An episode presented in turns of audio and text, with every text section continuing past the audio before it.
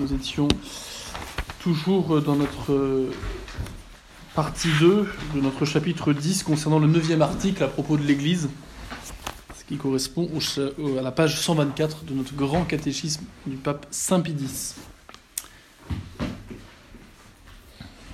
Nous allons poursuivre cette, cette, ces définitions, cette description, ces explications données à propos du mystère de l'Église, qui est un mystère qui nous concerne est bien plus proche de nous, puisque nous sommes partie de l'Église et que cette partie du catéchisme concerne.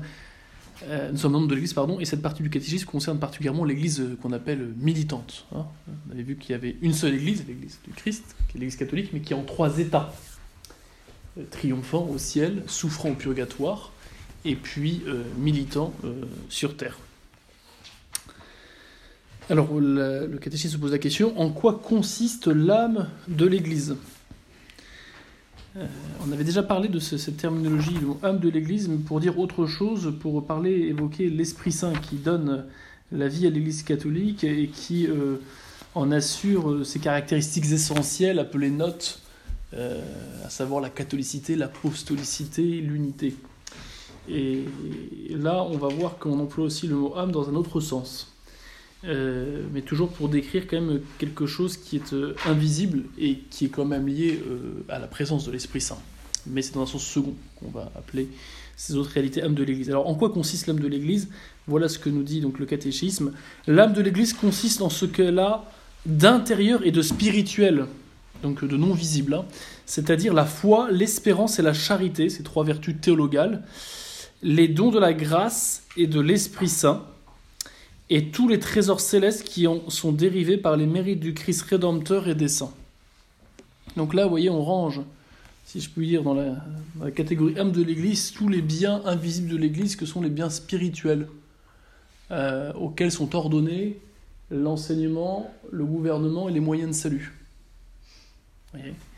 Euh, et qui dérivent, c'est bien dit, de, de l'Esprit Saint, car c'est lui qui a été envoyé par le Père et le Fils pour euh, eh bien, euh, sanctifier les membres de l'Église et euh, les cristaux conformés, si je puis dire, les rendant conformes au Christ. Alors on distingue donc parmi ces biens spirituels qui appartiennent à l'âme de l'Église la foi, l'espérance et la charité. Donc d'abord les trois vertus théologales qui ont pour objet Dieu, théo Dieu, logal, logos la connaissance, donc c'est à propos de Dieu. Euh, et ces trois vertus, euh, contrairement aux vertus morales, elles n'existent pas euh, à un degré, si je puis dire, naturel. Elles sont nécessairement surnaturelles. Elles sont infuses. On ne peut pas les acquérir par ses propres forces. Quelqu'un a répété 25 fois je crois, je crois, il va pas avoir la vertu de foi. Que Dieu qui peut la donner. Après, on peut grandir dans la vertu de foi une fois qu'on l'a. Si on réitère des actes de foi, on va grandir dans la vertu de foi. Et puis si on va au catéchisme et qu'on cherche à comprendre ce que Dieu nous a dit, bien sûr que la vertu de foi, elle va s'ancrer.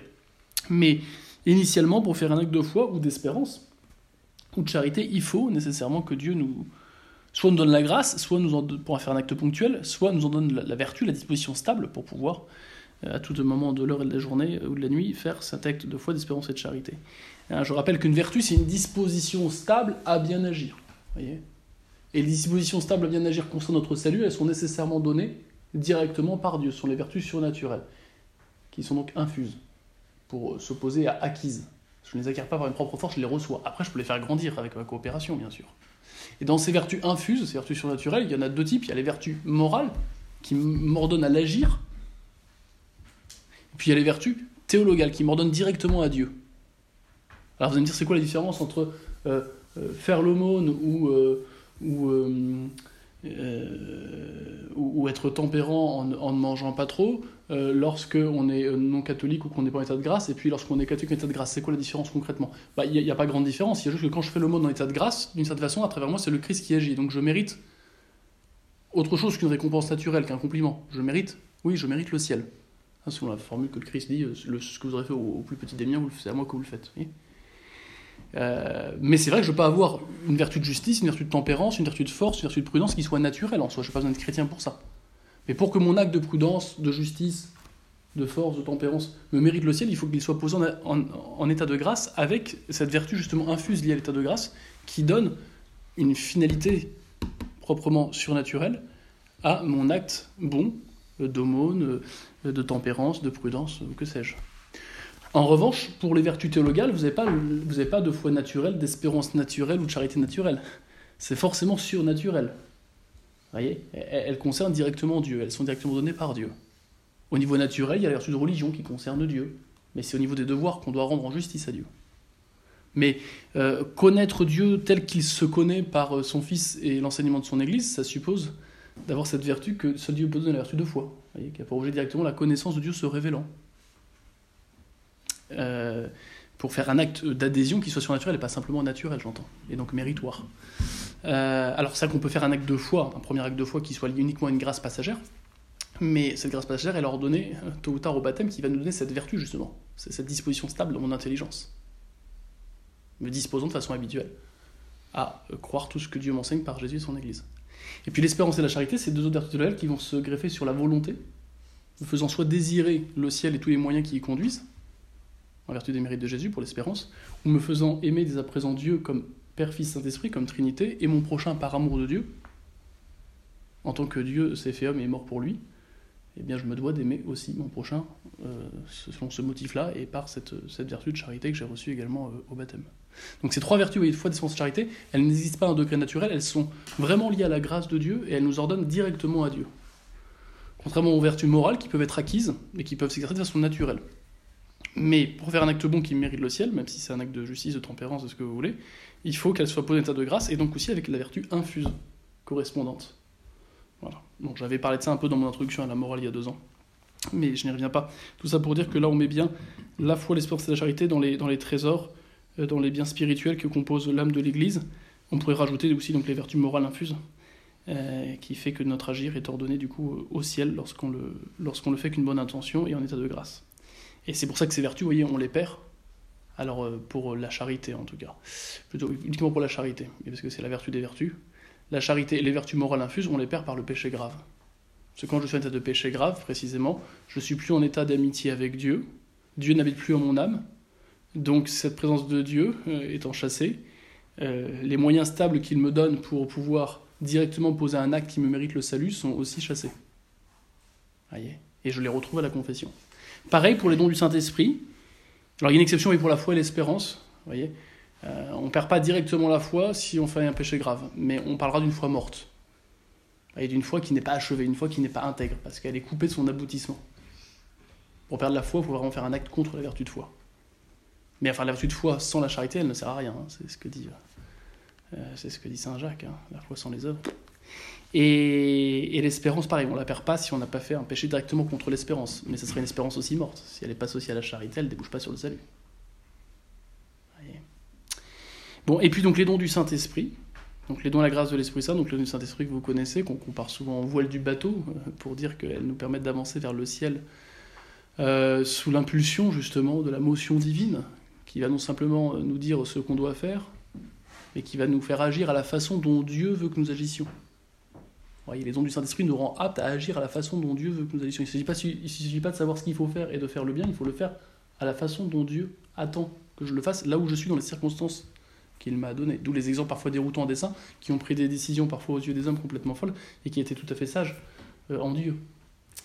Euh, alors ces, ces dons, ils sont ils sont énumérés euh, par, euh, je, confonds toujours, c'est emprunté de l'Ancien Testament, je crois, c'est en Isaïe. voilà.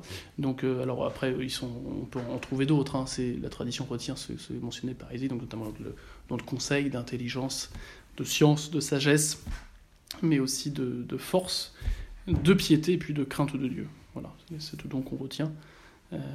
Est-ce qu'ils se distinguent tous vraiment absolument comme une, comme une vertu distingue d'une autre C'est une autre question je m'y arrête pas, mais ces dons, on les a avec la grâce, donc on les a dès le baptême, mais en surabondance lors de la, confirmation, bien sûr.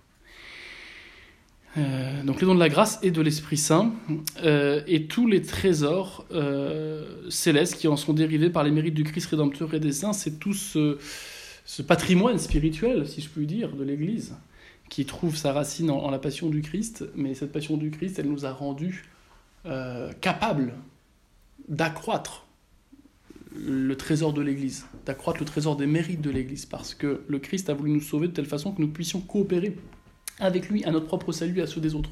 Nous sommes tous appelés à devenir co-rédempteurs. C'est tout le sens de cette phrase de Saint Paul mystérieuse.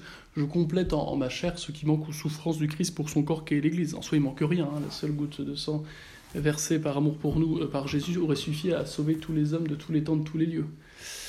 Mais le Christ, euh, non seulement a voulu nous montrer la grandeur de son amour et la gravité du péché en souffrant beaucoup plus que ce qu'il fallait en justice, et il a surtout aussi voulu nous laisser une part. Non pas que ce qu'il a fait n'est pas suffisant, au contraire, il a fait bien plus que ce qui était requis en justice, mais parce qu'il veut nous associer intimement à l'œuvre du salut, euh, probablement parce que le salut est une histoire d'amour, et que le salut est une histoire d'amour, il mérite, il, euh, exige, en tout cas oui, il exige, il est convenable que justement nous acceptions vraiment l'amitié de Dieu en acceptant le moyen par lequel il nous l'a restauré, puisque nous l'avions perdu par le péché, le péché de nos premiers parents. Et la façon justement de faire nôtre le salut donné par euh, Jésus à chaque homme de bonne volonté, c'est d'associer, c'est de s'associer à l'acte par lequel Jésus me sauve, le don de sa vie libre. Bah, tout chrétien est appelé justement à donner sa vie librement en union avec Jésus, de façon générale et de façon particulière à la messe par l'offertoire. Et, euh, là, à ce moment-là, dans ce cas-là, j'acquiers des mérites, voyez, qui sont personnels, mais qui sont vraiment liés à cette union que j'ai avec le Christ, qui fait que ces mérites sont à disposition de tous ceux qui sont unis au Christ par la grâce. C'est le trésor de la communion des saints. Dès que je fais une bonne action, en état de grâce, j'ai un mérite. J'ai un droit à une récompense que je peux partager à tous ceux qui sont unis au Christ par la grâce. On en reparlera quand on verra la communion des saints plus en détail. Mais voilà ce trésor dont il s'agit lorsqu'il dit que euh, l'âme de l'Église recoupe aussi les trésors célestes qui en sont dérivés par les mérites du Christ rédempteur et des saints. Donc euh, les mérites euh, ne sont possibles, les mérites des saints ne sont possibles que parce que le Christ a mérité en premier la grâce de notre réconciliation, de notre justification, nous permettant à notre tour de mériter avec lui. Et cela sous l'action de l'Esprit Saint, bien sûr. Voilà, ce qu'on va donc voyez là appeler âme de l'Église, c'est pour dire euh, non pas directement le Saint-Esprit, mais plutôt l'effet de l'Esprit Saint euh, animant son Église, à savoir tous ces biens spirituels qui nous sont donnés, tant les vertus et les dons surnaturels que euh, les mérites, qui sont le, fruit de la coopération à, ces grâces et à ces vertus par l'être humain libre et qui en état de grâce acquiesce à ces, à ces grâces et à ces vertus, les faisant croître et les faisant fructifier, leur donnant d'avoir des mérites. Et le corps de l'Église, en quoi consiste-t-il? Le corps de l'Église consiste en ce qu'elle a de visible et d'extérieur, comme l'association de ses fidèles, son culte, son ministère d'enseignement, son organisation extérieure et son gouvernement. Vous voyez, l'analogie âme, corps de l'Église, elle est vraiment utilisée dans le fait que bah, l'âme dit ce qui donne la vie, ce qui est invisible, mais nécessaire à la vie du corps. Et le corps est ordonné à l'âme. Hein, le corps est pour l'âme, pas l'inverse. Et, le corps, justement, va dire ce qu'il y a de visible euh, et, de ce qui permet justement de vivre de l'âme de l'Église dont on vient de parler. Euh, alors, vous voyez, c'est la difficulté pour comprendre le mystère de l'Église, c'est de jamais faire de l'Église une société comme une autre. Bien sûr, on ne peut pas la définir indépendamment de la notion de société, et je vous en avais montré l'intérêt, c'est très important. Autrement, on va réduire l'Église soit une, soit une ONG, soit un conglomérat de gens perdus. Non, euh, l'Église, elle a vraiment une finalité propre et question naturelle qui exige unité de, gouvernement, d'enseignement et de sanctification garantie par le, le, Christ et son vicaire, le pape. Donc il y a une unité d'action ordonnée à un but qui présuppose une unité de chef, mais elle n'est pas qu'une société au sens euh, d'une société naturelle. Quand même on parle de société parfaite pour un État, pour dire qu'une société euh, étatique a l'ensemble des moyens pour arriver à sa fin naturelle, temporelle, de la même façon l'Église à l'ensemble des moyens pour arriver à sa fin spirituelle. Oui, une fois qu'on a dit ça, société, même société parfaite, on n'a pas tout dit.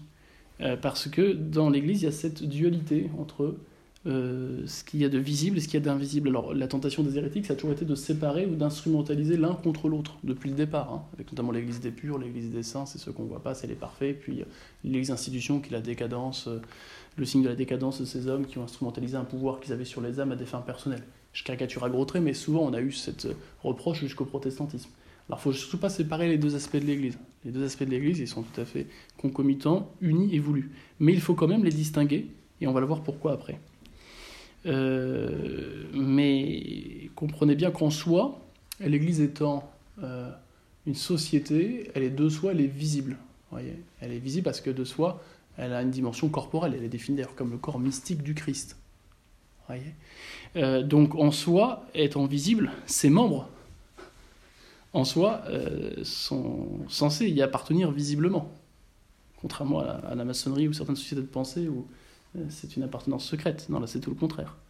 puisque l'Église prolonge l'action du Christ à travers le temps et l'espace jusqu'à la fin du monde. Et précisément, le Christ, c'est quoi? C'est qui? C'est Dieu qui se fait homme par amour des hommes pour se rendre visible auprès d'eux et leur communiquer de façon conforme à leur nature humaine les moyens de salut. Un enseignement oral, audible, avec possibilité de poser des questions et d'avoir des réponses, et puis euh, des signes euh, sensibles qu'il institue pour donner la grâce. Euh, donc cet enseignement, ces signes, il est confié à une institution qui prolonge son action, qui doit être visible. Donc vous voyez, la visibilité de l'Église, le fait qu'elle soit un corps, c'est pas quelque chose de secondaire, attention. Hein. Mais bien sûr, ses moyens de salut, ses sacrements, tout comme son organisation, tout comme son, enseignement, il a pas pour, c'est pas un but en soi, c'est un moyen, un moyen d'atteindre les âmes, un moyen de glorifier Dieu par la sanctification des âmes. Et cette sanctification, elle est intérieure. Qui de vous peut voir autour de la table qui est en état de grâce ou qui est en état de péché grave? Personne. Ce que je peux voir, c'est si vous professez le même credo le dimanche, si vous, euh, acceptez de, par principe la reconnaissance de la hiérarchie euh, du pape et des évêques, et puis si vous euh, reconnaissez les sept sacrements et que vous les recevez de temps en temps, ça je peux le voir, c'est extérieur votre sanctification intérieure, par définir l'intérieur, votre sanctification, je ne peux pas la voir directement. il y a des signes qui peuvent manifester vous vous sanctifiez, mais c'est invisible, c'est spirituel. Donc ça, c'est pas quelque chose qui est, visible, mais c'est pas quelque chose qui doit être dissocié en soi. C'est pas prévu pour que ce soit dissocié de l'appartenance visible à l'Église, parce que précisément, l'appartenance visible à l'Église donne les moyens, euh, dans leur intégrité, euh, pour justement euh, opérer dans les meilleures conditions cette sanctification. Donc ne séparons pas les deux. Voilà, ne séparons pas le corps et l'âme, c'est la mort. Ne séparons pas l'aspect visible de l'Église son aspect invisible, mais ne la réduisons jamais à son aspect visible, c'est sûr. Si on réduit l'Église à son aspect visible, à son aspect corps, en oubliant l'aspect âme, eh bien on va faire de l'Église une société euh, comme, une autre, quoi. Voyez? Et là, c'est très dangereux. Et on va changer du coup ses moyens de salut, ou on va tenter de changer ses liturgies, ses enseignements, en fonction des désidératas de ceux qui appartiennent puisque du coup il n'y a plus de finalité spirituelle qui soit objective et indépendante de ceux qui, euh, de ceux qui appartiennent au temps présent. Euh, voilà. Suffit-il d'être sauvé pour être sauvé d'être un membre quelconque de l'Église catholique? Ça c'est très très important. Non, il ne suffit pas pour être sauvé d'être un membre quelconque de l'Église catholique, il faut en être un membre vivant. Donc là, en vertu de cette distinction corps-âme que fait le catéchisme à propos de l'Église catholique, la première conséquence de cela, c'est que, en vertu de cette distinction, on peut avoir des vrais membres de l'Église qui appartiennent vraiment à l'Église catholique, hein, mais qui en sont coupés de sa vie, qui n'appartiennent pas à son âme, et qui du coup peuvent aller en enfer. C'est ça que ça veut dire, hein, puisqu'on demande ce qu'on peut être sauvé. Si on n'est pas sauvé, c'est qu'on va en enfer, il n'y a pas de cas intermédiaire. Donc, il ne suffit pas d'être membre de l'Église. Ça, c'est très important de le dire. Euh, c'est pas euh, un club de gens ayant souscrit une assurance vie, et puis voilà, non. Euh, il faut souscrire en principe, hein. il faut ratifier le baptême, les promesses, les engagements, respecter les commandements, mais ça suffit pas. il faut être un membre vivant. Donc pas simplement appartenir au corps, même si c'est nécessaire. C'est pas suffisant, mais c'est nécessaire d'appartenir au corps. On redira quelqu'un qui ne veut pas appartenir au corps de l'Église, il ne peut pas être sauvé. Hein. Mais c'est pas suffisant. On leur dira, mais oui, une, des grandes déformations de la nouvelle ecclésiologie qui a depuis 50 ans dans l'Église, c'est de ne pas vouloir distinguer la situation des personnes de la situation des institutions, se revendiquant différentes de l'Église catholique. le hors de l'Église, point de salut, a, très mal été compris et bien souvent caricaturé. Comme s'il suffisait d'appartenir visiblement à l'Église pour pouvoir être sauvé, nécessairement, et comme si tous ceux qui apparemment n'en faisaient pas partie étaient forcément damnés. Ça n'a jamais été l'enseignement de l'Église. Alors, au prétexte d'une incompréhension de ce dogme en l'exploit de salut, on a forgé des théologies complètement déviantes. En faisant croire du coup que c'était qu'une question d'attention et de sincérité, quoi. Et encore. On verra ça après. Euh, mais on ne peut pas comprendre ça si on n'a pas en vue justement dans l'Église ces deux aspects, visible et invisible. Voilà. Quels sont les membres vivants de l'Église? Donc c'est là qu'il parle des membres morts. Mais membres quand même. Hein. Donc vous voyez, la participation à l'Église, ça ne se fait pas par la participation de la vie intime de Dieu. L'appartenance visible à l'Église, elle est ordonnée à cette participation à la vie intime de, Dieu, qui est la charité, bien sûr. Elle est faite pour ça, l'appartenance à l'Église. Mais en soi, je peux appartenir à l'Église sans arriver à cet aboutissement si j'ai mis un obstacle. Et je reste pour autant membre de l'Église. Tant que je suis pas mort, je reste membre de l'Église. Parce qu'il y a un lien institutionnel avec le corps mystique du Christ qui ne produit pas son effet pour l'instant, parce qu'il y a un obstacle de la part de celui qui appartient par le, par le péché grave auquel il consent, mais il y a un lien qui demeure, le lien de la foi, précisément s'il n'a pas renié la foi. Le lien des sacrements, il est toujours apte à pouvoir se confesser, donc à retrouver cette vie. Et c'est parce qu'il est membre de l'Église qu'il peut se confesser. Et puis, le lien du gouvernement, il n'envoie pas bouler la hiérarchie parce qu'il a fait un péché grave. Bah, sauf si c'est le péché de schisme. Autrement, Quels sont les membres vivants de l'Église? Les membres vivants de l'Église sont tous les justes, alors à pas prendre au sens euh, d'aujourd'hui euh, de l'histoire, hein. mais les membres de l'Église sont tous les justes au sens de l'Ancien Testament, hein, tous ceux qui sont justifiés en fait. Hein. Euh, les, donc, qui sont graciés, qui ont l'état de grâce, c'est ce que ça veut dire. Les membres vivants de l'Église sont tous les justes, et eux seuls, c'est-à-dire ceux qui sont actuellement, il le dit lui-même, en état de grâce. Actuellement en état de grâce. C'est-à-dire qu'on a pu être membre mort, puis de revenir membre vivant. Euh, ou et voilà. Donc euh, actuellement en état de grâce, donc là le, juste, c'est celui qui est justifié, qui est sanctifié. Lui, il appartient à l'Église. Donc vous voyez déjà se deviner une subtilité, c'est qu'on va avoir des gens en fait qui appartiennent à l'âme de l'Église, sans appartenir au corps, parce qu'ils ne le connaissent pas. Va dire, hein, quelqu'un qui accepte dans son cœur la grâce qui lui a été faite, quand bien il n'a jamais connu l'Église, il appartient à l'Église, sans le savoir, il appartient à son âme. Alors c'est une anomalie, hein. c'est pour ça que dès lors qu'il aura un missionnaire qui lui explique ce que, c'est l'Église, il n'aura pas le choix, entre guillemets, de, rentrer dans le corps de l'Église pour rester dans son âme. Et bien, cette distinction elle est très importante, un hein, corps âme de l'Église. Si on ne la tient pas, on ne comprend pas, on est binaire. Soit on met tout le monde en enfer, tous ceux qui ne sont pas à l'Église, on les met en enfer, ceux qui appartiennent pas à l'Église, soit on va mettre tous ceux qui sont dans l'Église automatiquement au ciel. Les deux sont faux. c'est vraiment crucial. Du coup, il n'y en a pas un qui, euh, qui est plus important que l'autre Bah si, c'est l'appartenance à l'âme de l'Église. Mais je ne peux pas appartenir à l'âme de l'Église si je refuse consciemment d'appartenir à son corps. Consciemment. Mais c'est sûr que euh, pour être sauvé, il faut appartenir à l'âme de l'Église. Il ne suffit pas d'appartenir à son corps. Et en principe, ceux qui appartiennent à l'âme appartiennent à son corps. Mais il se peut, par anomalie et ignorance invincible de la part d'une personne, d'appartenir à son âme sans appartenir à son corps. L'âme, encore une fois, le corps est pour l'âme, encore une fois. Ça, vaut pour notre vie humaine, euh, ça vaut aussi pour, euh, pour l'Église, et c'est pour, ça que les, pour ça que les papes ont repris cette analogie, hein, cette comparaison. Quels sont les membres morts? Les membres morts de l'Église sont des fidèles qui se trouvent en état de péché mortel. Alors, une petite distinction entre péché mortel et péché grave, parce que autrement on ne comprend plus rien. Quand je parle de péché grave, on parle d'un péché dont la matière est grave. Tuer un innocent, euh, s'enivrer jusqu'à perdre la raison, euh, avorter, euh, utiliser des contraceptifs, blasphémer. Ça, c'est des péchés qui ont une matière grave. D'accord? L'adultère, c'est plein. Des péchés qui sont matière grave, en soi. C'est matière grave. Après, pour qu'il y ait péché mortel, il faut qu'il y ait la connaissance que c'est grave et il faut la volonté de le commettre. Saint Thomas prend l'exemple à propos du meurtre. Et je crois aussi de l'adultère d'ailleurs. Prends les deux. L'exemple du meurtre. Il dit euh, Vous pensez vraiment euh, tuer un animal? Et puis en fait c'est quelqu'un qui s'est déguisé en animal.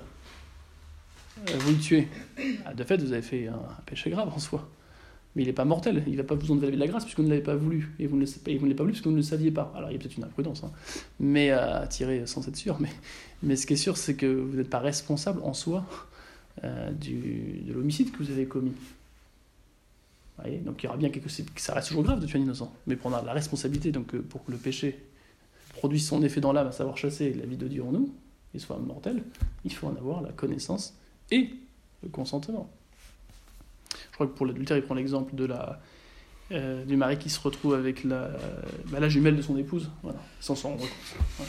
Donc c'est la jumelle qui est probablement fautive, parce qu'elle, elle sait très bien, mais lui, euh, ne sait pas.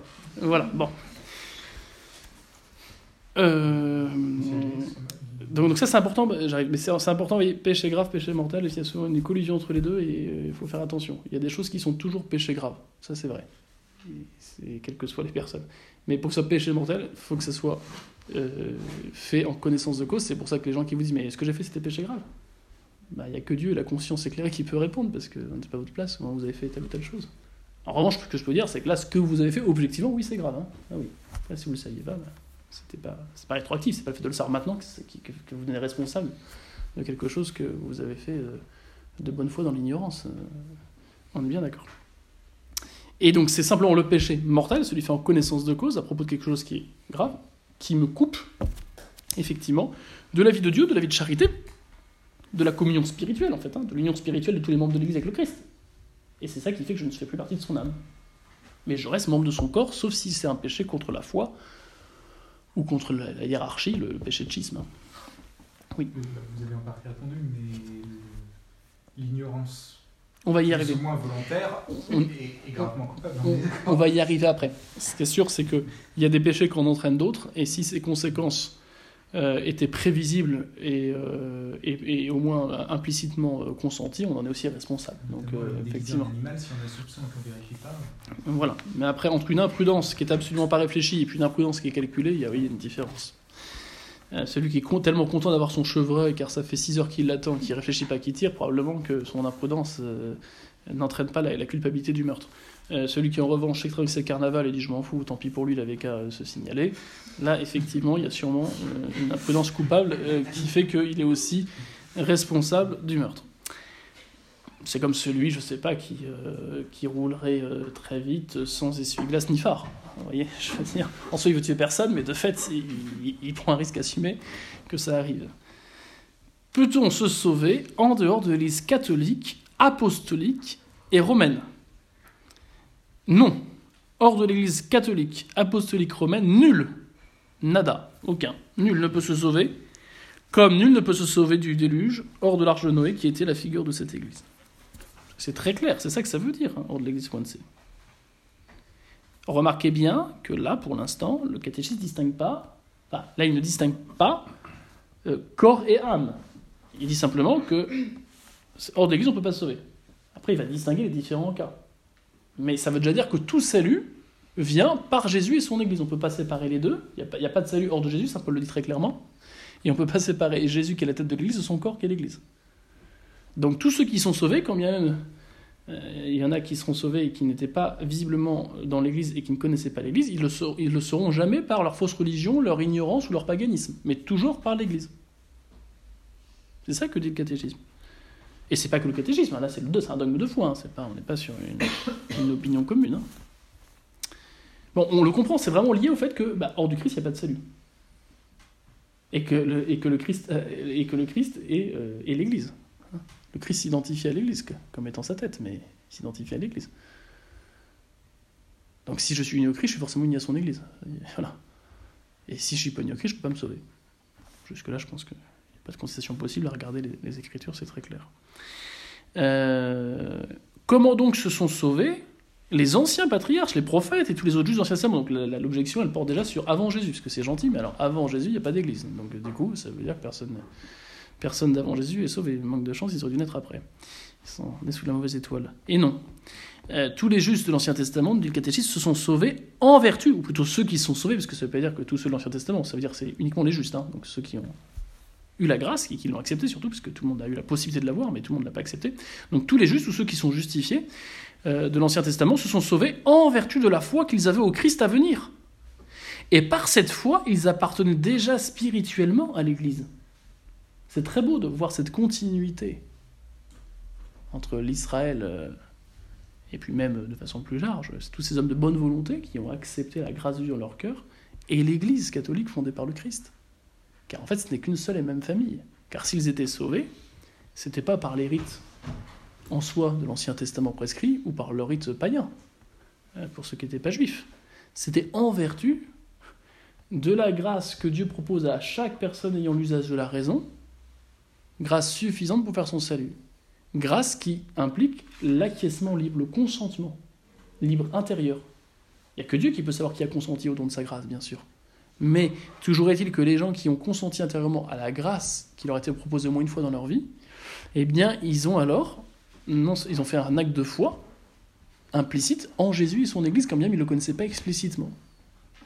Et en plus d'un acte de foi, ils ont fait un acte surtout d'amour surnaturel de Dieu, faisant que s'ils ont gardé après cette, cette charité, ou qu'ils l'ont retrouvée après l'avoir, euh, s'ils l'ont perdu et qu'ils ont regretté ce qu'ils, ont fait de mal, et, mais ils l'ont retrouvé de nouveau, et que c'est en vertu de cette charité qu'ils ont eu au moment de la, mort, euh, qu'ils ont été sauvés, cette charité, les unis au Christ, et donc à l'Église, quand même, ils ne la connaissaient pas.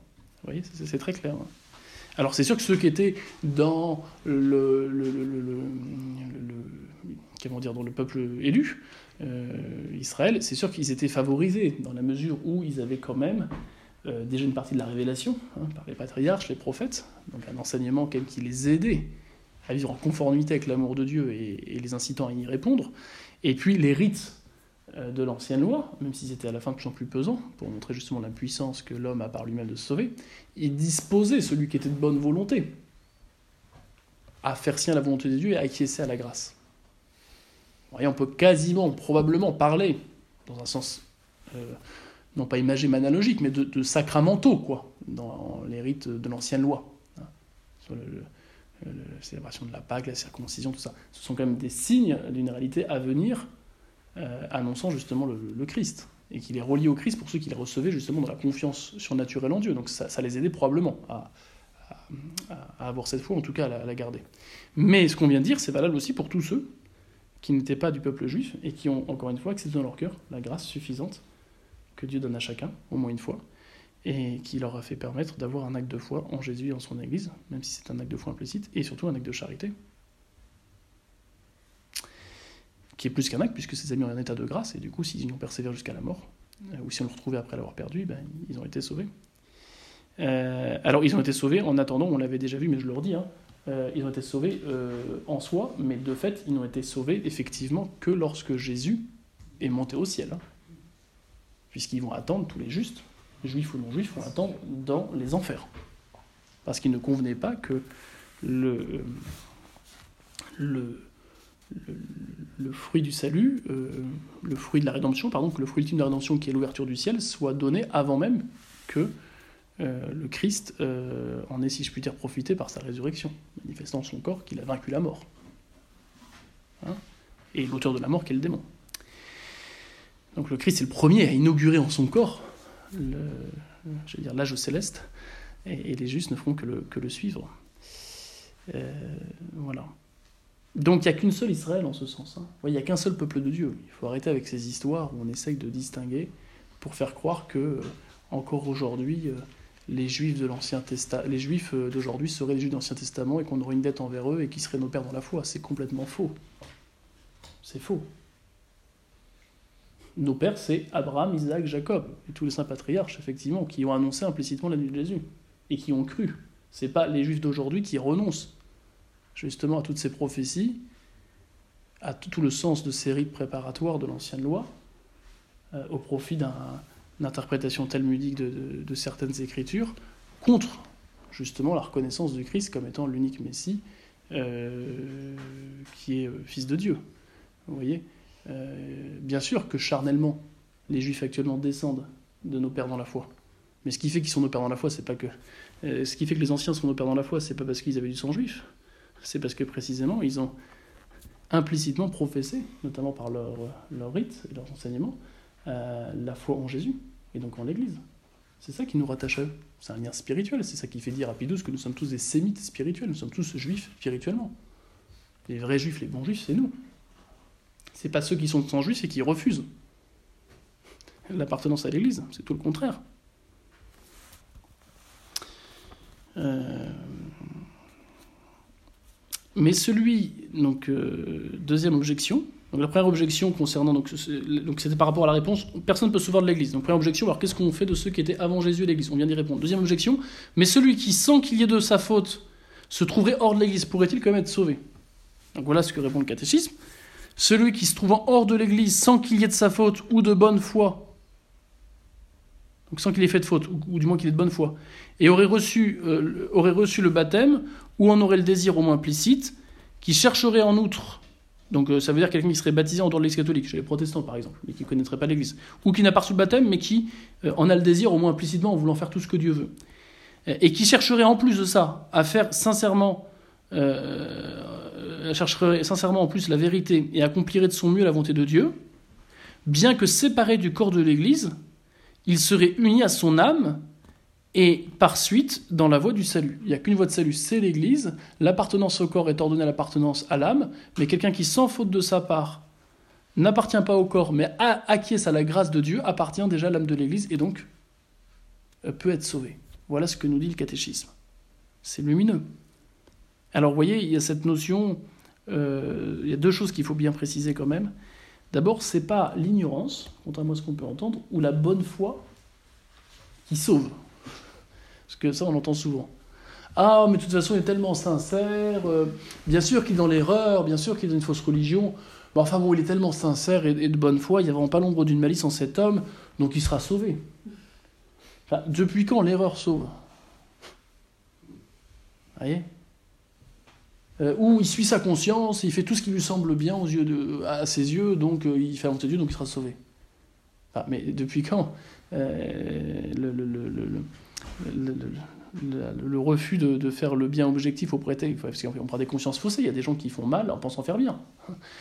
Donc depuis quand quelqu'un qui n'aurait pas reçu de ses péchés, euh, mais qui ferait comme des péchés, qui commettrait des, actes qui sont désordonnés objectivement, mais s'ils n'ont pas la responsabilité, depuis quand c'est ces actes désordonnés qui vont le sauver?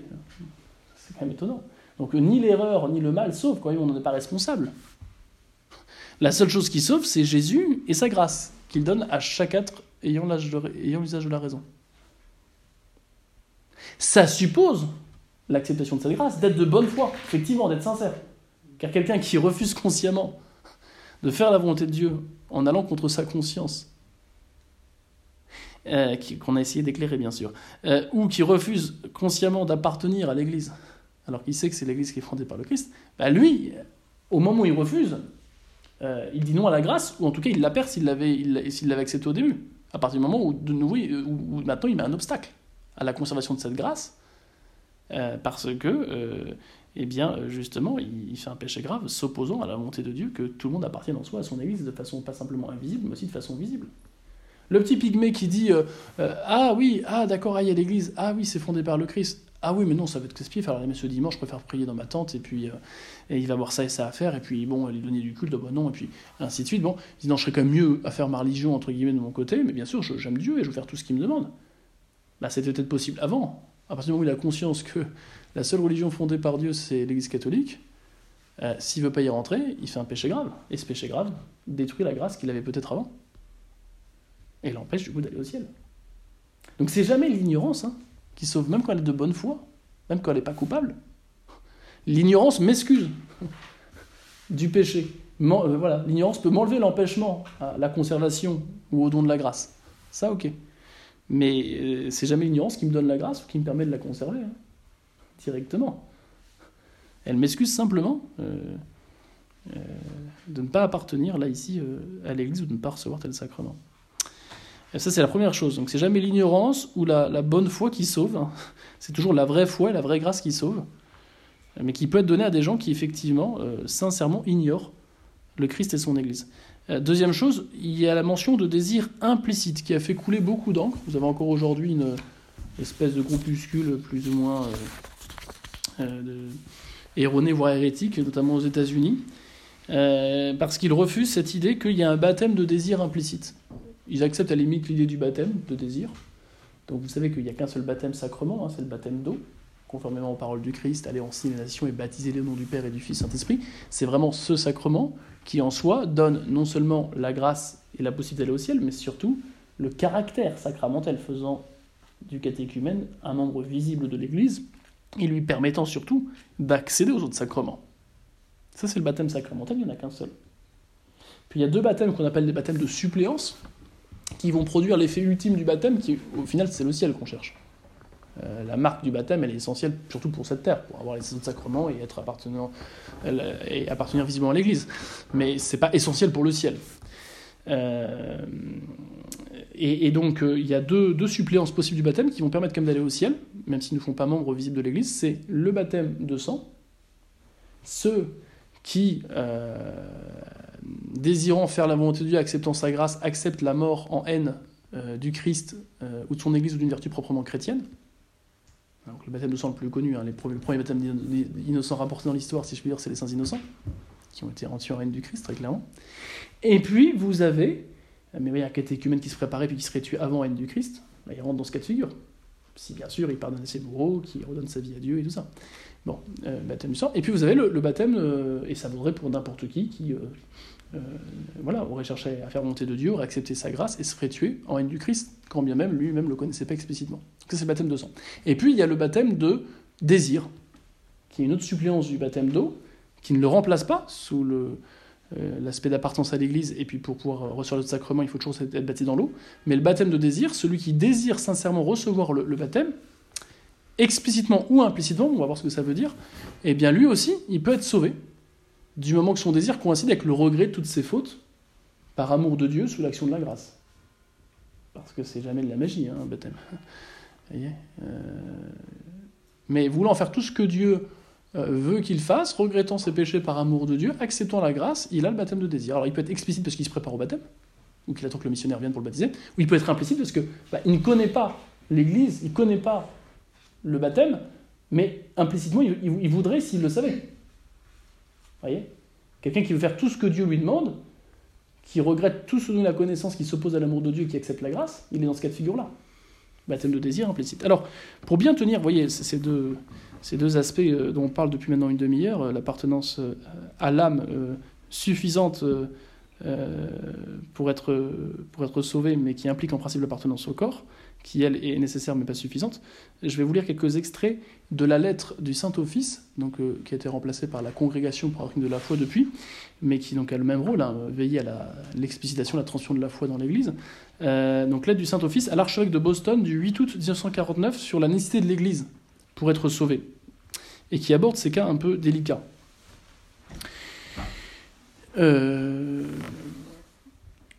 or, parmi les choses que l'Église a toujours prêchées, ne cessera jamais de prêcher, se trouve également cette affirmation infaillible qui nous enseigne que hors de l'Église, il n'y a pas de salut. Ce dogme doit cependant être compris dans ce sens où l'Église elle-même le comprend. C'est les modernistes qui disent, alors les semi-modernistes plutôt, qui disent Oui, oui, bien sûr, il y a des dogmes dans l'Église, hein, on ne va pas les changer. Mais enfin, la compréhension, elle, a pu évoluer. Bah, elle n'a jamais pu évoluer dans le sens contraire de ce que l'Église a toujours cru et enseigné. En premier lieu, l'Église enseigne qu'il s'agit en cette question d'un commandement très strict de Jésus-Christ. Il en effet imposé expressément à ses apôtres d'apprendre à toutes les nations à observer tout ce qu'il avait ordonné. Parmi les commandements du Christ, celui-là n'est pas le moindre, qui nous ordonne d'être incorporés par le baptême dans le corps mystique du Christ, qui est l'Église, et de rester unis au Christ et à son vicaire, donc le pape, par lequel il gouverne lui-même de façon visible son Église sur terre. Vous c'est intéressant de voir que l'appartenance euh, l'union euh, au, pape est quasiment équiparée à l'union au Christ hein, et à l'Église. Ce n'est pas un accessoire marketing.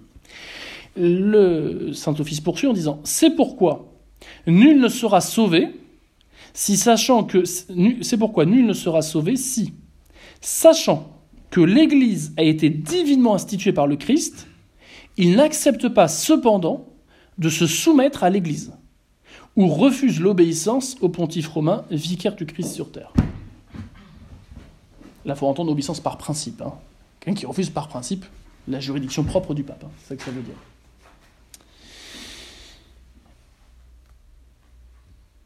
Or, le Sauveur n'a pas seulement ordonné que tous les peuples entrent dans l'Église, mais il a décidé aussi que l'Église serait le moyen de salut. Il n'y en a pas plusieurs, il y en a un seul. Serait le moyen de salut sans lequel nul ne peut rentrer dans le royaume de la gloire céleste. C'est clair. Hein Alors après, on va nuancer en fonction des cas. Dans son, infinie miséricorde, Dieu a voulu que les effets nécessaires pour être sauvé de ces moyens de salut, qui sont ordonnés à la fin dernière de l'homme, non par nécessité intrinsèque, mais uniquement par l'institution divine, puissent être obtenus en certaines circonstances lorsque ces moyens ne sont mis en œuvre que par le désir ou par le souhait. Typiquement le baptême, si je ne peux pas le recevoir, je peux quand même en avoir euh, le fruit ultime si je le désire. Nous voyons cela donc clairement énoncé dans le Saint Concile de Trente au sujet soit du sacrement de régénération, soit du sacrement de pénitence. Donc, régénération, c'est le sacrement de baptême que je désire mais que je ne peux pas encore avoir. Euh, et sacrement de pénitence, bah, j'ai la confession parfaite de mes péchés, je regarde mon péché grave par amour de Dieu, je veux me confesser dès que c'est possible, et puis il n'y a pas de prêtre, et puis je, meurs entre temps. Bah, je peux quand même aller au ciel. J'en ai le désir qui est joint à l'acceptation de la grâce, m'ayant permis de regretter par amour de Dieu mon péché, et donc j'ai déjà retrouvé cet état de grâce, ce qui ne me dispense pas d'accuser euh, mon péché euh, grave non encore accusé à la confession. Mais si je meurs entre temps, bah voilà, je ne vais pas aller en enfer. Or, donc, ce que dit le Concile de Trente à propos de la confession, du désir de la confession ou du désir du baptême qui peut suffire pour en avoir l'effet. Or, donc poursuit la lettre du Saint-Office à l'archevêque de Boston, il faut en dire autant à son propre degré de l'Église, en tant qu'elle est le moyen général du salut. Car pour que quelqu'un obtienne le salut éternel, il n'est pas toujours requis qu'il soit effectivement incorporé à l'Église comme un membre mais il est au moins requis qu'il lui soit uni par le vœu et le désir. Donc si c'est un vrai vœu, un vrai désir, sitôt qu'il connaît l'Église, il veut y appartenir, il y appartient. Mais si de fait il ne le connaît pas, il n'y peut rien de pas la connaître. Ça l'empêche pas euh, eh bien d'avoir part au, au salut. Cependant, il n'est pas toujours nécessaire que ce vœu, ce désir d'appartenir à l'Église soit explicite, comme il est chez le catéchumène, celui qui se prépare au baptême, mais quand l'homme est victime, il est bien victime, hein, donc c'est pas lui qui est la cause de son ignorance, mais quand l'homme est victime d'une ignorance invincible, c'est-à-dire que Resnalo, il n'a pas de moyen pour se douter qu'il y avait une église fondée par Jésus, eh bien Dieu accepte aussi alors un vœu implicite, un désir implicite, ainsi appelé parce qu'il est inclus dans la bonne disposition d'âme par lequel l'homme veut conformer sa volonté à la volonté de Dieu. Euh, Seigneur Dieu, je suis prêt à faire tout ce que vous me demandez, dans la mesure où vous me le dites. Euh, voyez, bah, si c'est sincère, que c'est pensé, et que ça, ça, ça, ça coïncide avec cette acceptation de la grâce qui me fait détester tous mes péchés par amour de lui, alors il y a ce désir. C'est l'enseignement clair, poursuit donc euh, cette lettre de Saint-Office, archevêque de Boston, c'est l'enseignement clair de l'encyclique de Pie XII, Mystici Corporis, sur le corps mystique de Jésus-Christ. Le souverain pontife, distingue nettement ceux qui sont réellement incorporés à l'Église comme ses membres et ceux qui ne sont unis à l'Église que par le vœu. Mais seuls font partie réellement des membres de l'Église ceux qui ont reçu le baptême de régénération et professent la vraie foi, et qui d'autre part ne sont pas pour leur malheur séparés de l'ensemble du corps, ou n'en ont, ont, pas été retranchés pour des fautes très graves par l'autorité légitime. Voyez? Je peux, euh, de bonne foi, euh, par la grâce de Dieu, appartenir à l'âme de l'Église sans appartenir à son corps. En revanche, si j'ai appartenu à son corps, et que j'en suis chassé, ou que je m'en exclus par le péché d'hérésie ou de schisme, je ne peux pas prétendre appartenir à l'âme. Une fois que je connais le corps que j'y suis, si j'en suis retranché coupablement, eh bien, nécessairement, je ne suis plus dans l'âme de l'Église. Je ne suis plus dans cette communion spirituelle, autrement dit, avec le Christ et tous ceux qui sont en état de grâce. Et voilà que euh, se termine cette lettre qui reprend l'encyclique Mystici Corporis que je vous invite à lire, hein, qui est disponible sur le site de Saint-Siège. Vers la fin de cette même encyclique, Mystici Corporis, cependant, euh, le pape Pie XII, invitant très affectueusement à l'unité ceux qui n'appartiennent pas au corps de l'Église catholique, il mentionne ceci ceux qui, par un certain désir et vœu inconscient, donc même inconscient, se trouvent ordonnés au corps mystique du Rédempteur, qui n'exclut aucunement du salut éternel, mais dont il dit seulement, d'autre part, qu'ils sont dans un état où nul ne peut être sûr de son salut, puisqu'ils sont privés de si nombreux et si grands secours et faveurs célestes dont on ne peut jouir que dans l'Église catholique. Ça, c'est ce que dit Pie XI à propos de ceux qui ne sont pas dans l'Église, en disant attention, on n'allait pas dire que comme ils sont de bonne foi et sincères, pas de problème, ils iront aussi au ciel, n'allez pas vous précipiter à prendre des risques, attraper le Covid ou faire une traversée périlleuse. Non, il dit bien attention, comme ils sont privés de si nombreux et si grands secours et faveurs célestes dont on ne peut jouir que dans l'Église, eh bien, ils sont dans un état où nul ne peut être sûr de son salut. Quelqu'un qui est baptisé, qui a reçu régulièrement les sacrements de l'Église, qui meurt avec les sacrements de l'Église, il a une certitude morale d'aller au ciel. Vous voyez? Il n'y a que lui qui l'a, il n'y a que lui qui sait s'il a triché ou s'il a fait ça pour le social ou s'il a fait ça de, de cœur. Mais quelqu'un qui reçoit les sacrements dans de bonnes dispositions, il est sûr que le sacrement il est efficient et donc qu'il a l'effet du sacrement. Ceux qui ne les ont pas, c'est beaucoup plus difficile. Puis c'est bien beau d'accepter une fois la grâce de Dieu, de détester ses péchés par amour de Dieu et d'avoir la charité, mais c'est toute une vie qu'il faut la conserver. C'est beaucoup plus difficile qu'on n'a pas les sacrements. Donc vous voyez, c'est comme ça que conclut euh, cette lettre du Saint-Office à l'archevêque de Boston euh, le 8 août 49. Euh, voilà ce que, ce que dit cela pour résumer l'enseignement de Pie XII et de l'enseignement traditionnel de l'Église hein, sur ces questions-là. Par ces sages paroles, le pape condamne aussi bien ceux, qui excluent du salut éternel tous les hommes qui sont unis à l'Église par un peu implicite seulement, que ceux qui affirment faussement que les hommes peuvent également être sauvés dans toute religion. Il ne faut pas non plus euh, penser que n'importe quelque sorte de désir d'entrer dans l'Église suffise pour être sauvé, car il est nécessaire que le vœu qui ordonne quelqu'un à l'Église soit animé par la charité parfaite. On n'est sauvé que par l'amour du Christ accepté. Il ne suffit pas de désirer d'être uni au Christ. Il faut vivre de cet amour du Christ cet amour surnaturel. Le vœu implicite ne peut avoir d'effet que si l'homme a la foi surnaturelle. Ben, il n'y a pas d'amour surnaturel du Christ et de Dieu s'il n'y a pas une connaissance implicite, mais surnaturelle, de la foi. Voilà, je crois que ça, euh, cette, euh, cette lettre, elle nous donne vraiment de façon prophétique la ligne qu'il faut tenir euh, en réaction à cette nouvelle ecclésiologie qui veut nous faire voir des moyens possibles de salut dans les autres religions, notamment les religions chrétiennes non catholiques, orthodoxie et protestantisme, au prétexte qu'ils ont gardé des sacrements valides ou qu'ils ont gardé une partie de l'écriture sainte. Mais c'est erroné, captieux, scandaleux et incitant à l'hérésie, parce qu'incitant à penser qu'on peut se sauver du coup en vertu d'une autre religion que celle fondée par Jésus. Eh bien non. C'est toujours malgré l'appartenance à ces fausses religions, c'est protestante ou orthodoxe, qu'on peut se sauver si par un désir au moins implicite, on désire appartenir à la seule Église qui sauve, qui est l'Église du Christ, qui est l'Église catholique. Et ce désir coïncide avec l'acceptation de la grâce et de la charité. On ira tous au paradis. Voilà, c'est ça. Mais ça, c'est très important parce qu'on a voulu distinguer au dernier concile du Vatican, dans Lumen Gentium, l'Église du Christ de l'Église catholique. En disant l'Église du Christ subsiste dans l'Église catholique. Alors, on peut l'interpréter de différentes façons, mais quand les explications étaient données en 2005 par la CDF, euh, on a dit oui, ça n'a rien changé à la doctrine traditionnelle, l'Église du Christ est bien l'Église catholique, mais quand on dit pourquoi on a changé et par subsiste, on répond pour bien mettre en évidence les euh, éléments de sanctification et de vérité qu'il y a dans les religions chrétiennes non catholiques. Et là, on insinue quoi? Que à raison de ces sacrements valides qu'il y a dans le protestantisme, dans le baptême, le mariage, et dans l'orthodoxie, tous les sacrements sont valides, et à raison de l'écriture sainte et de certaines prières communes, eh bien du coup, ils vont pouvoir eux aussi se sauver, peut-être moins facilement que ceux qui sont catholiques, mais ils vont pouvoir se sauver. Mais attention Un sacrement valide reçu avec de mauvaises dispositions, il ne porte pas ses fruits. Et je reçois validement l'Eucharistie chez l'orthodoxe en sachant que j'appartiens à une fausse religion et je ne veux pas m'en séparer. Je reçois donc l'Eucharistie en état de péché mortel. Donc cet élément de sanctification euh, va être l'occasion d'un péché encore plus grave que si je n'avais pas eu l'Eucharistie. A contrario, quelqu'un de bonne foi qui ignore sincèrement que l'Église euh, fondée par le Christ, c'est l'Église catholique par exclusion à toutes les religions, et qui a la chance d'avoir ses sacrements valides là où il est parce qu'il y a des vrais prêtres qui sont partis de l'Église ou qui sont héritiers de ceux qui sont partis de l'Église et qui donnent des sacrements valides, bah, lui, à contrario, celui-ci, bah, effectivement, il aura quand même la chance d'avoir la grâce du sacrement qui sera fructueuse parce qu'il ne met pas d'obstacle. Mais ces sacrements ne sont valides et sanctifiants que parce qu'ils sont propriété de l'Église. Ils ont été volés par ceux qui sont partis de l'Église. Voilà pourquoi autrefois, plutôt que de parler d'éléments de sanctification et de vérité, on parlait de vestiges. Tout ce qu'ils ont gardé de l'Église atteste de leur appartenance passée à l'Église. Mais s'ils sont bons, sanctifiants et vrais, c'est pas parce qu'ils sont d'une autre confession que catholique, d'une autre religion que la religion catholique, c'est précisément parce qu'ils ont appartenu à la religion catholique. Tout ce qu'il y a de bon et de vrai dans des religions, notamment religions euh, chrétiennes non catholiques, le sont que parce qu'ils euh, ont gardé ces éléments de l'Église catholique mais qui ne sont pas en soi aptes à procurer le salut parce que reçus consciemment dans l'hérésie, dans la négation de telle ou telle vérité de foi enseignée par l'Église comme telle, ou dans le schisme, dans le rejet par principe de la hiérarchie ecclésiastique, eh bien, ils seraient reçus alors en état de péché grave.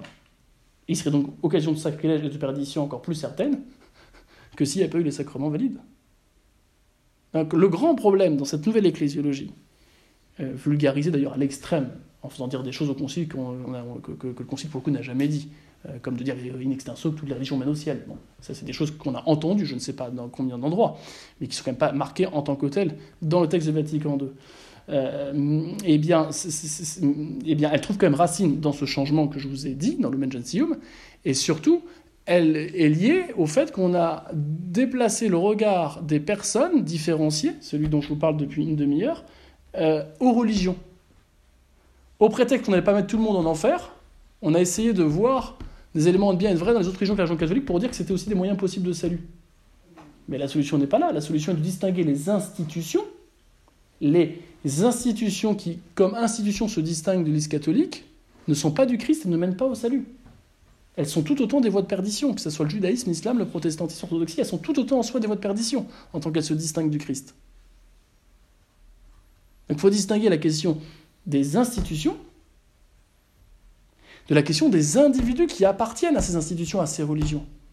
Et eux, effectivement, sont dans des situations différentes selon justement l'invincibilité de leur ignorance, leur bonne foi. Et pour ces gens qui sont de bonne foi, qui acceptent la grâce de Dieu, lorsqu'ils sont dans une religion où il y a encore des sacrements valides, ils ont plus de chances, oui, effectivement, que ceux qui n'ont aucun sacrement, c'est d'accord. Mais c'est pas parce qu'ils appartiennent à une religion qui n'est pas catholique. C'est parce qu'ils ont hérité de vestiges, signes de l'appartenance de leur père à l'Église catholique. c'est très différent. Alors on a voulu forger une théologie de la communion en distinguant des degrés de communion, plus ou moins parfaits. Alors c'est c'est très grave parce que on a voulu définir l'Église comme le pacte premium, comme l'institution qui avait la totalité des moyens de salut. L'écriture, les sacrements, le gouvernement voulu par Jésus. Ça, c'est le pacte premium. Ça, c'est la communion parfaite avec le Christ. Vous êtes partant de l'Église quand vous avez ces trois choses. Et puis, vous êtes moins en communion, mais quand même en communion si vous avez les sacrements et quasiment tout l'enseignement, mais pas la hiérarchie, les orthodoxes. Ça, c'est la version familiale. Et puis, euh, vous avez la version bêta, la version basique basique. Là, c'est vous avez juste le baptême, en gros. Et un peu l'écriture, on est tellement trafiqué que bon, voilà, protestantisme. Et puis, vous avez euh, la version du pauvre, euh, low cost, euh, toutes les autres religions, même non, chrétiennes, à la rigueur, euh, du moment qu'elles reconnaissent qu'il y a un Dieu qui pourrait être miséricordieux comme Allah. Alors, à chaque fois, en fait, on a une vision de la religion qui n'est plus comprise comme étant une société et comme une relation qui mène ou qui ne mène pas à Dieu, mais comme l'ensemble de rites, d'enseignements, de hiérarchie. Comme un tas de cailloux. Il y aurait plusieurs, plus ou- il y aurait plusieurs tas qui seraient plus ou moins ornés de cailloux différents.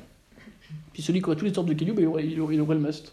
Ben, enfin, euh, de là à dire que ça n'a rien à voir avec les autres tas de cailloux, ben non, il y a des points communs. Donc euh, il y, a, un certain degré de communion quand même. Eh bien, c'est pas comprendre du tout que on ne peut pas séparer le Sauveur de l'Église qu'il a fondée.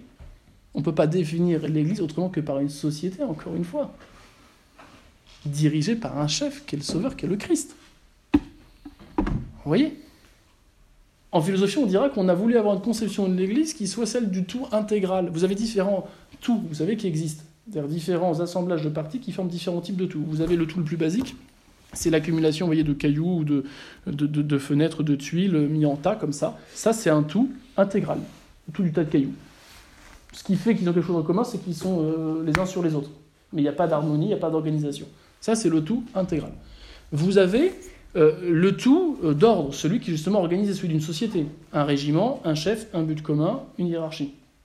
Là, ils ne sont pas simplement euh, proches parce qu'en rassemblement, ils sont les uns à côté des autres. Non, parce qu'ils obéissent à une hiérarchie qui a un but commun et ils sont structurés, organisés. C'est un tout d'ordre. Et puis vous avez le, tout qu'on appelle potentiel. Par exemple, eh bien, le, vos, différentes parties de votre âme euh, qui sont une seule et même âme, mais qui ont différentes facultés. que vous, pouvez connaître tout en pouvant aimer, tout en pouvant imaginer. Ces trois facultés, elles, sont bien enracinées en une seule, en un seul tout. Ça c'est votre âme qui a différentes facultés. On appellera ça un tout potentiel, un tout différentes capacités. Et puis vous avez le tout essentiel. Bah, Typiquement, vous allez avoir la maison. La maison, euh, euh, le le premier étage n'est pas moins maison que le rez-de-chaussée, que n'est pas moins maison que le toit. Donc c'est un tout euh, ordonné euh, à travers lequel la nature, de, la, nature du tout euh, transparaît dans chacune des parties de façon égale. Vous voyez, différenciée mais. Voilà. Donc vous avez les différents types de tout qu'on distingue selon le lien qui unit les parties composant ce tout.